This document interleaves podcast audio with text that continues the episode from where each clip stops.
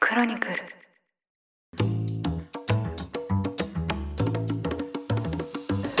おはようございます5月7日土曜日ニュースコネクトパーソナリティの野村貴文ですこの番組では平日毎朝5分間で世界のメガトレンドが上がるニュースを解説しています常日頃からお聞きいただきまして誠にありがとうございますさて今週1週間はゴールデンウィーク特別編として日曜版ニュース小話でおなじみの塩野誠さんとともにリスナーの皆さんからのお便りにお答えをしてきましたでですね本来はこの月曜から金曜の5日間でそれを済ませる予定だったんですけど取り上げられたご質問がですねほんの一部ということでこの土日で残りのお便りもできるだけお答えをしていきたいと思いますということで塩野さんどうぞよろしくお願いいたします はい。あの、すごいですね。よろしくお願いいたします。はいちょっと本当は全部行きたかったんですけど数的にちょっと時間が足りないかなというところなので、まあ、できる限り多くの質問を取り上げていきたいなと思っておりますんですよねちょっと私もテンポよく行きたいと思いますのでお答え大の丈ほど夫よろです。しくお願いいたしますお便りありがとうございます。はい本当にお便りありがとうございますありがとうございます。まず最初のご質問、ラジオネームニコさんからいただきました。私のような日本国民はどうすれば将来の日本のためになるのでしょうか今していることは正直に納税して、フードロス対策をして、リサイクル・リユース活動をして、必ず投票に行っています。ということなんですけど、こう日本のための活動ってなかなか難しいと思うんですけど、そう聞かれたら、しおんさんってどうお答えになりますかいや、でもこれだけもうしっかりされてたら、はい、もう全然問題ないんじゃないですかね。そうですよね。 えー、日々機嫌よくいられたらもう日本のためになってますよ。いい言葉ですね。確かえに。ー、機嫌よくいんの難しいですからね。そうですね。はい。まあ、機嫌よくいるって結構意思の問題ですもんね。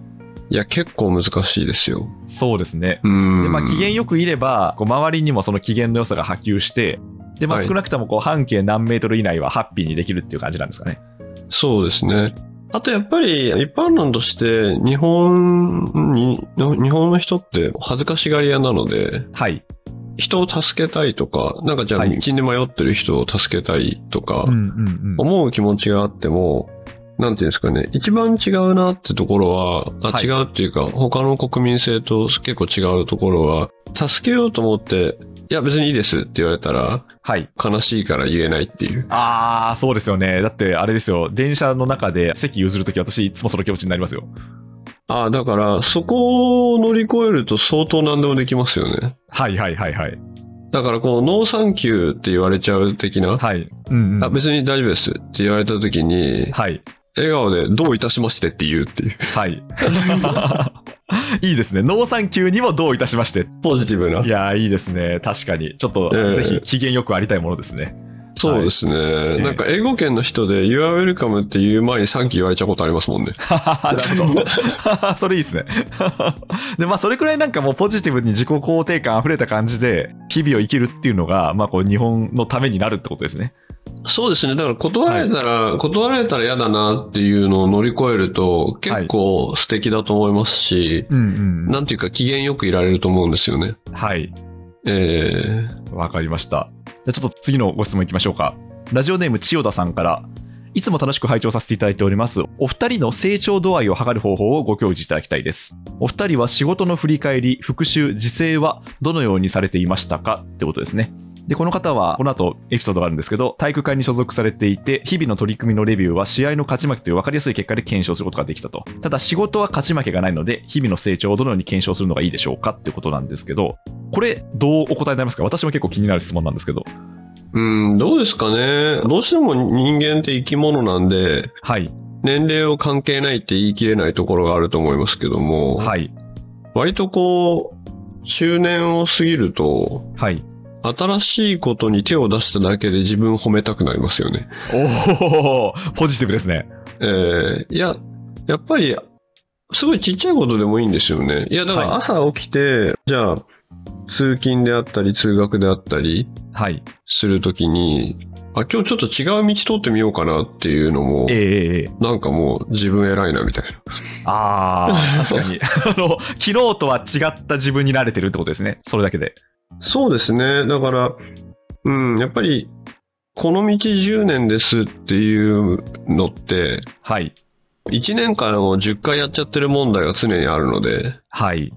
で、どんなことにも、まあ、クリエイティブになったり、はいはい。新しいことってできるはずええであれば、やっぱり今日はまあ昨日と違う自分だったりとか、明日は今日と違う自分だったりっていうことがあるっていうふうに思ってるだけで、なんていうか、まあ、気持ちよくいられるうん。みたいのあると思いますね。確かに。えーそこでなんか圧倒的成長みたいのってはい。なかなか難しくて、逆に、うんうんまあ、20代とか若い時って、なんじゃこりゃっていう、がむしゃらにやってる時って、いや、今なんか、私どんどん成長してるとか、まあ全然思わないですよね。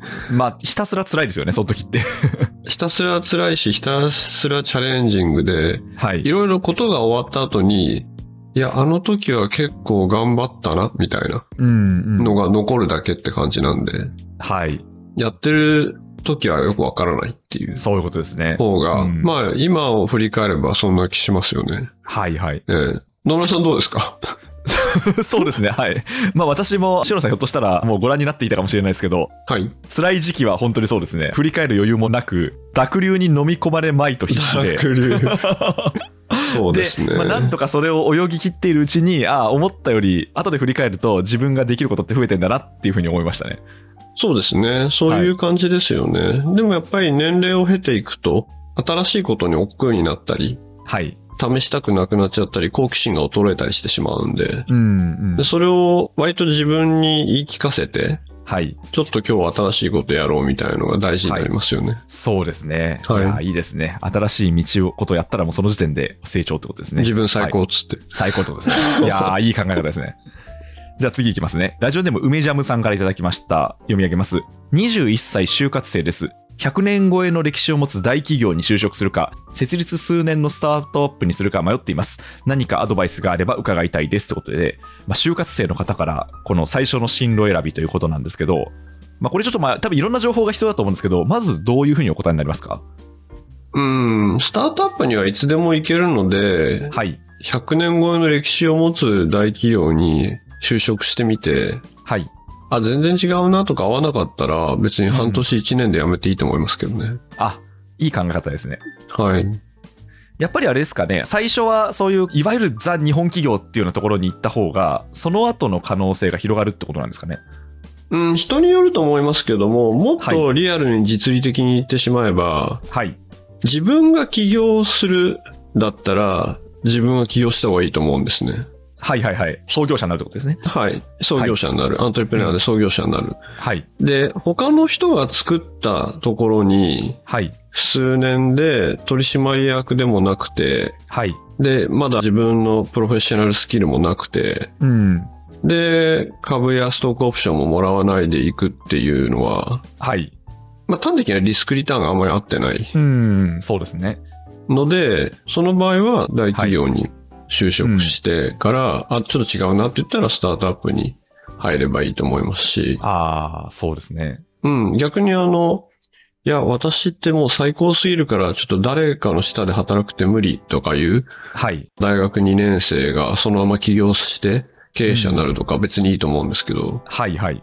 自分で株持って、ええすべてのコントロール権を自分に持つところですようね。んそうですね。えーでも人が作った未成熟なものに、はい。プロフェッショナルスキルのない人が参加すると、多くの場合は、しっかりした型ができないので、はい。その型を作って、型から離れるっていうのが、ちょっと難しくなるのかなって気がしますね。うん、そうですね。はい確かに、まあ、スタートアップはその育成される場ではないですからね。あのそうです。ね。はい。うん。あと、まあ、向き不向きもありますしね。はいはいはい。そうえですね。えいやーその考え方は実は私も全く一緒 です。このこのご質問をされた時に多分大企業に行った方がいいだろうなとは思ったんですけど、はい、そうですね。でも、どんえどん、自分が起業家であれば、どんどん起業していいと思いますし、はいはいはい今やっぱり、東京大学なんかの学生の方と話しても、やっぱ起業が一番かっこいいみたいになってるのうんは、すごいいいことだと思いますけど。そうですね、はいは価い値観もだいぶ様変わりしてますよね。そうですね。変わりました。はい。わかりました。じゃあ次の方ですね。えーラジオネーム深夜のラジオ便さんから。野村さん、塩野さん、こんにちは。いつも楽しく聞かせていただいています。僕は京都の大学に通う20歳です。この春から僕自身もポッドキャストを始めてみたんですけど、喋り下手で話したいことをうまく口でまとめることに苦戦しています。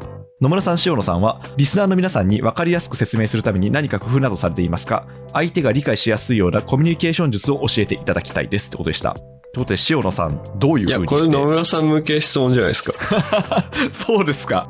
えいやえ、そうですね。まあ、ちょっと、一言で言うのもあれなんですけど、まあ、喋り下手だとしたら、まずはもう本当に恥ずかしがらずに、一旦自分の言いたいことを書き出してみるのがいいと思いますけどね。うーん。はい。アドリブで喋ろうと思うから結構大変ってことで、うん。ある程度準備をしたら、それっぽく喋れる人って結構いるので、まあ、そこから始めてみるのがいいんじゃないかと思いま したが、塩野さん、いかがですかあ、でもおっしゃる通りですね。はい。結局、今出てきている、まあ、ポッドキャストとかでも、はい。人に見える部分って綺麗なとこだけじゃないですか。そうですね。はい。でも、やっぱりその前の準備とか、はい。練習とかってはい見えないんで、そうですね。最初からこの人こんな素敵に喋れるのかなって思ってしまいますけど、うん。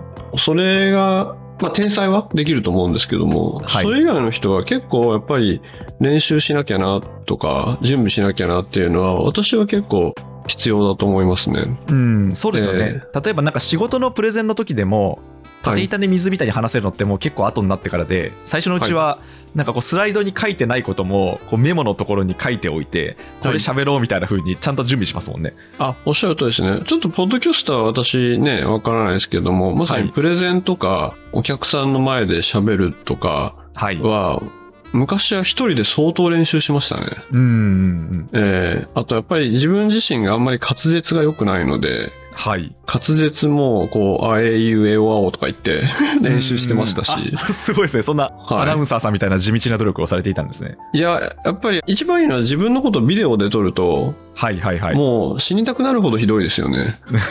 そうですね。このポッドキャストを聞き直してもいつも思ってますけど、いやいやいや、このポッドキャストは、し野さんのお話面白いと思いますけど、でもあれですね、私もなんか20代の頃に、はい。自分のプレゼンの姿ビデオで撮ったら本当死にたくなりましたねなりますよね。はいあれちょっと武器ですよね。ブキスブキスあの危険心にでグすよッねとくるものがありますね心にきますよね。はいもう姿勢も悪いし、目も泳いでるし、カミカミマンだしって思いますよね。説得力ないなって思いましたね本当にそう、こりゃ無理だと思いますよね。 えーあ、でもそういう意味ではね、今ね、はもう生まれた時からビデオでみんな撮ってるから、うんうまいっすよね。そうですねえーまあ慣れなんでしょうねきっとこれもあ、だから場数です。練習場数で、で、はいみんな TikTok で練習し終わった後だからうまいですよね。確かに確かに、はい。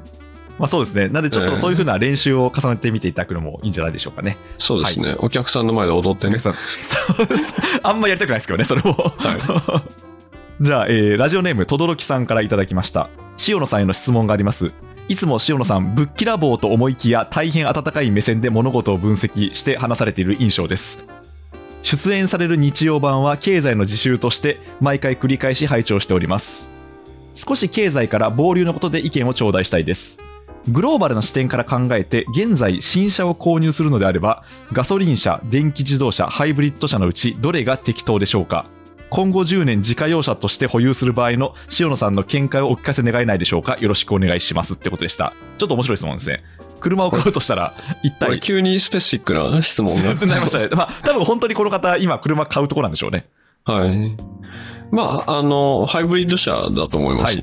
はいはいはい、ハイブリッドですか。はい。あなぜなら、まあこれ日本だと思うんですけども、一旦その電気自動車の充電インフラはい。がまだあんまり整ってないはい。っていうことと、あ結局その、井戸から車輪までって呼ばれるはい。全体としての環境負荷で考えた場合、まだ半分電気自動車の環境負荷は高かったりするので、はい。そういう意味では、現状においてはハイブリッドのこう、エネルギーを井戸から掘って、はい。車輪を回すってとこまでの全体のバリューチェーンで考えた場合は、うん。ハイブリッド車の方がまだ環境負荷が低いというのがあるので、一旦ハイブリッドで様子を見て EV が普及して、で、その充電インフラであったりも、いつでもこうゴルフ場に朝早く行ってちょっと並ばなきゃみたいのがなはいはいはいなくなれば、まあうん実利的にもいいと思いますし、はい。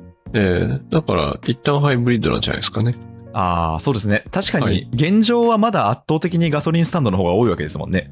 そうですね。で、やっぱり日本はそこの転換がちょっと遅れてるので、はい。なかなかまうんうんだ使いにくいですよね。そうですね。あと、はい本当にそうですね。あの、井戸から車輪までっていうところは、まさにこうトヨタ自動車はアピールしてますけど、まあ、ここはなんそうですか、ねもうちょっと、こう、日本が発信をしていかなきゃいけないところですよね。いや、そうなんですけども、井戸から車輪までって、はい。本当にデータ見れば見るほど正しい議論なんですよね。はいはいはい。ただその、これ前もお伝えしたと思うんですけども、その議論はやっぱ終わっちゃったんですよね。あ、終わっちゃったんですか。はいはいはい。えーで、結局その合理性が通じないで、はい。 EV だっていうルールメイクがされちゃった後なんで、はい。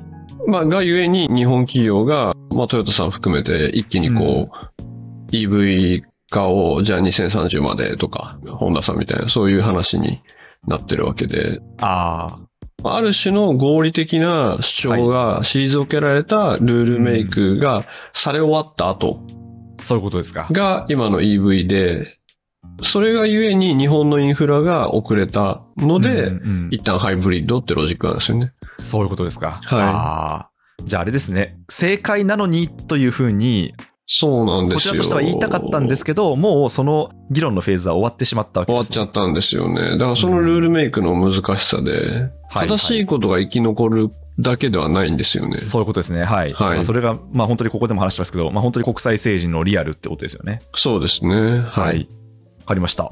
じゃあ次行きましょうか。ラジオネームあつさんからいただきました。私は医師をしています。忙しく働いてきて気がつけば40半ば。医師の能力はつきましたが、社会、経済、歴史、語学と社会人としての素養のなさに今更気づき、ニュース分析や歴史解説などを読み始めましたが、なかなか空き時間がなく、本当はやり直したい語学など、未だに着手できていません。塩野さんや野村さんはお忙しいと思うのですが、自己研鑽の時間はどのようにひねり出しておられるのでしょうかってことでした。自己研鑽ですけど、いかがですか、塩野さん。私結構お医者さんの友人が多くて、はいはいはい。まあそうですね。え相方である大室先生もお医者さんですもんね。ー、 大村先生、あれはもうあの、サブカルチャーの塊みたいな人ですけど、そうですね。 はい。はい。あの、多くて、結構同じようなことをおっしゃる方多いなと思いますし、そうなんですね。はい。一方でやっぱりそういう一つの道、医学であったりを極めた方って、はい。その教養であったりってもうすごい深いのことを持ってらっしゃる、まあ、ある程度やっぱりシニア層だと思うんですけども、そういう人は多いなと思います。はい。なので、この方であったり、まあ、忙しかった方、はあのい。プロフェッショナルの、まあ、医師としてやってこられて、忙しかった方が、はい少し時間ができたんであれば、やっぱりもう本当自分の好きなことから入るんだと思うんですよね。はいはいはい。歴史が好きとか、電車が好きとか、車が好きとか何でもいいんですけども、はい。好きなことから入って、こう、あ好きじゃないと続かないんで、はい。えー好きなことから入って、で、今って YouTube とかで何でも見れるじゃないですか。そうですだね。からそれはいは前にここでお伝えした、お子さんの教育同様に、いくらでもソースあるんで、そこを見ていくというのと、あとやっぱり時間がない人は、本当、ポッドキャストはもう本当に耳から入るんで、そうですね。はいいい。と思いますし、うで、んそれをちょっと同じことを言いますけど、世界中の興味あるものを聞いてみるっていうはいはい。ことっていうのは良いと思いますね。で、それはうんあの、じゃあ他の、まあ、英語であったり他の語学だけでなくて、他の国に住んでいる電車好きの日本人とかいろいろいるじゃないですか。ああ、そうですね。はい。えーでやっぱりそういう人の話を聞くと広がりますし、だから一個なんか趣味とか興味の軸を決めて、そこから発展させる方が続くし面白いと思うんですよね。うーん、確かにそうですね。なんか、勉強しようと思ってやるとあんまり続かなくて、どっちかというと、その興味を深めていくっていう方がいいですよね。そうですね。なんか私結構若いっていうか前からあの古い地図とか好きで、はいはいは古地図好きえで、で、古地図好きでこここうだったんですよねとか言ってえ はい。言うと、昔は超渋いね、タモリさんみたいな。そうですね。私も今、めっちゃブラタモリが頭に浮かびま した。えーっていう反応だったんですけども、はいブラタモリのおかげか、結構なんかみんな理解が進んだっていうか、 市民権を得たわけですね。い、いねみたいな。はいはいはい。えーいや、面白いんですよね、地図とか。特に東京なんか、やっぱり、こう、江戸幕府の構築した文化があるんで、はい。この広い土地なんだろうっていう、賃貸とか、不動産情報的なところから入って、はい。え、ここ何だったのって古地図見ると、あ、やっぱ武家屋敷じゃん、みたいな、うーん。とかあるんですよね。あ面白いですね。だからまあ、まとまった土地があるところには、やっぱそれなりにルーツがあるってことですね。ルーツがありますし、例えばじゃあ、上の近辺のお寺とかたくさんあるところとか、あやっぱりこれ京都のどこどこをコピったんじゃんみたいなうーん、面白い。話とか、江戸、東京ってそういうミステリアスなことが多かったり、ルーツがたくさんあるんで、古地図からめっちゃ入れるんですよね。うんうんうん。えーみたいな話で、入り口は何でもいいと思うんですけども、まあ、はい掘ると面白いねっていうのうがん面白さじゃないです かね。そうですね。いやー、はい塩野さんがそんな趣味をお持ちとは知りませんでした。 趣味っていう かちょっと一回、あの、フルシズ会とかやってもいいかもしれないですね。はい。ありがとうございます。じゃあ、今日のところはこれが最後のご質問でいきましょうか。ちなみに、ナオピーさんからいただいたご質問はですね、情報収集の方法でして、これはですね、えっと、今週月曜日にやってますので、ちょっとそちらもお聞きいただければなと思います。はいで、えーラジオネーム、はやぶささんからいただきました。いつも日曜版を楽しく拝聴しています。現在、夫婦で子育てしながら仕事をしていますが、時間的な制約からどちらも中途半端になっているのではないかと不安になることがあります。この子育てと仕事の両立をうまくやっていくとしたら、塩野さんはどのような打ち手を考えるか教えていただけたら幸いです。よろしくお願いします。ということでした。これも本当に私の同年代、本当にこれ大きなトピックです。やっぱりそうですよね。はい。全くこの同じね、お悩みの人ばっかりですよね。そうです。はい。うだんからそれほど本当にこう根が深い問題、根が深いというか、まあその重要な問題だなとは思うんですけど。でもこれね、こうしたら解決みたいのって全然ないし、私は全くもってなんかいろんなことはうまくできてると自分で思ってないんで、はい。一つ言えるのはもう、いい加減でいいって思う以外ないですよね。ああ、はいはい。心構えとして。真面目な人がキューってなっちゃうなって思いますよね。あ、そうなんですね。はい。えー例えばじゃあ、プライベートってプロジェクトマネジメントじゃないじゃないですか。そうですね。はい。えーですし、その子育てのはい。子供、お子さんみたいなものって、変数以外ないじゃないですか。そうですね。まあもう本当にプロジェクト通りには全然進まないですよね。えー、だから大人じゃないんで、こう、はいしょっちゅう熱は出すわけで、はい。全然プロマネできないじゃないですか。そうですね。はい。で、それをなんか、仕事同様のプロジェクトマネジメントとかルーティン感でやるのって、はい。無理だなって、うん早。めにもう諦めちゃって、はい。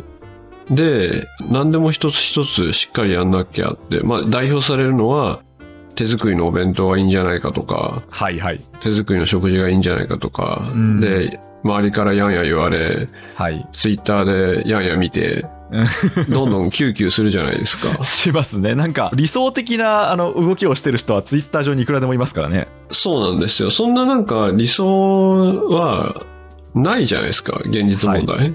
無理ですね。はい。無理なんで、全然別にコンビニ温めでよくて、はい。とかっていうぐらいやっぱり自分を許すことだと思いますようね。ん。うんいやーだって、どちらもうまくなって絶対無理ですよ。何もかも。そうですね。はい。うん。いやーこれはね、非常に救われる言葉ですね。 確かに。そうでいすやね。 SNS 上でこう理想的な生活をしてる人は、他の何かをきっとその犠牲にしてるというか、選んでないってことですからね。そうですよ。だって SNS で理想的なって、それ何バースですかメタバースみたいな感じじゃないですそか。うですね。仮想現実なんじゃないかと思仮います、ね。想現実ですよ、きっと。はい。ですし、やっぱりそういう想像力を逆にこう、仕事でマネージャー職にいる人、管理職にいる人は、はい。自分の下の世代とか部下が、そういう両立を頑張っちゃってるとか、うん多分自分が見えないところで、ものすごく時間を取られてるとか、はい。思わないと、うんなんでできないのってなっちゃうから、そうですね。ええでそこの想像力って今すごくギャップがあるとこじゃないですか。はい。そう思いえます。えやっぱいりや男性女性ね、あの、同じように働くのーがはい。普通ですし、一方でその、シニアマネジメント層にいる人は、はい。あんまりそういうことをしてこなかった方が多いんで、うんうんうん。そういう想像力働かないことが多いですし、そうですね。えやっぱりそうですね。だから、まあ、いかに期待値を下げて肩の力を抜けるかっていうところが、まあ、重要になってきそうですね。え自分を許しまくり、自分よりしまくりってことですね。はい。いい加減で大丈夫。はい。ありがとうございます。